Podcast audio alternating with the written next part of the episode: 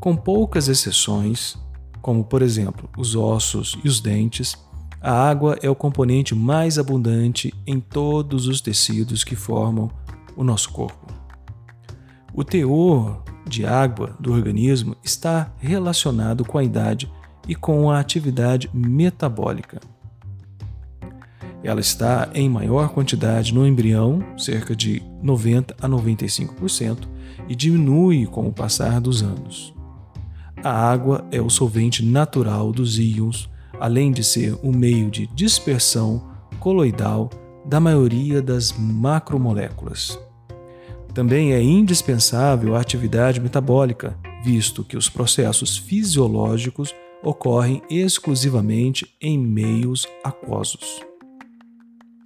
Na célula, a água é encontrada na forma livre e na forma ligada.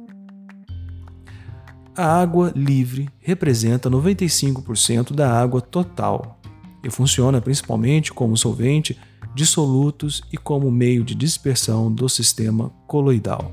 Já a água ligada representa apenas 5% e é a que está unida francamente a outras moléculas por uniões não covalentes. Ou seja, representa a água imobilizada no seio das macromoléculas. Como resultado da distribuição assimétrica de suas cargas elétricas, uma molécula de água se comporta como um dipolo. Em virtude dos seus agrupamentos com cargas elétricas positivas e negativas, a água consegue se ligar eletrostaticamente a ânions e cátions. Outra propriedade da molécula da água é sua ionização em um ânion hidroxila. A 25 graus de temperatura são dissociados íons de hidrogênio por litro de água. Concentração essa que corresponde ao pH neutro, pH igual a 7.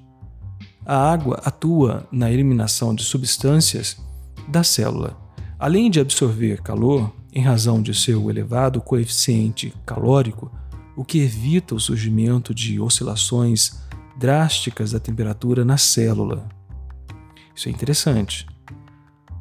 Já os sais minerais, a concentração relacionadas aos sais minerais intracelular de íons é diferente da concentração de íons no meio que circunda as células, ou seja, o meio extracelular.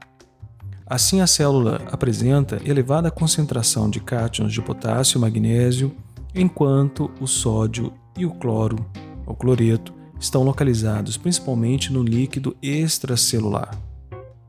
Ânions intracelulares dominantes são o fosfato e o bicarbonato.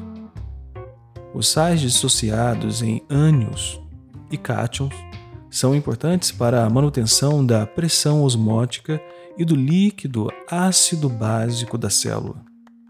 A retenção de íons resulta em aumento da pressão osmótica e, dessa forma, de maneira consequente, da entrada de água na célula.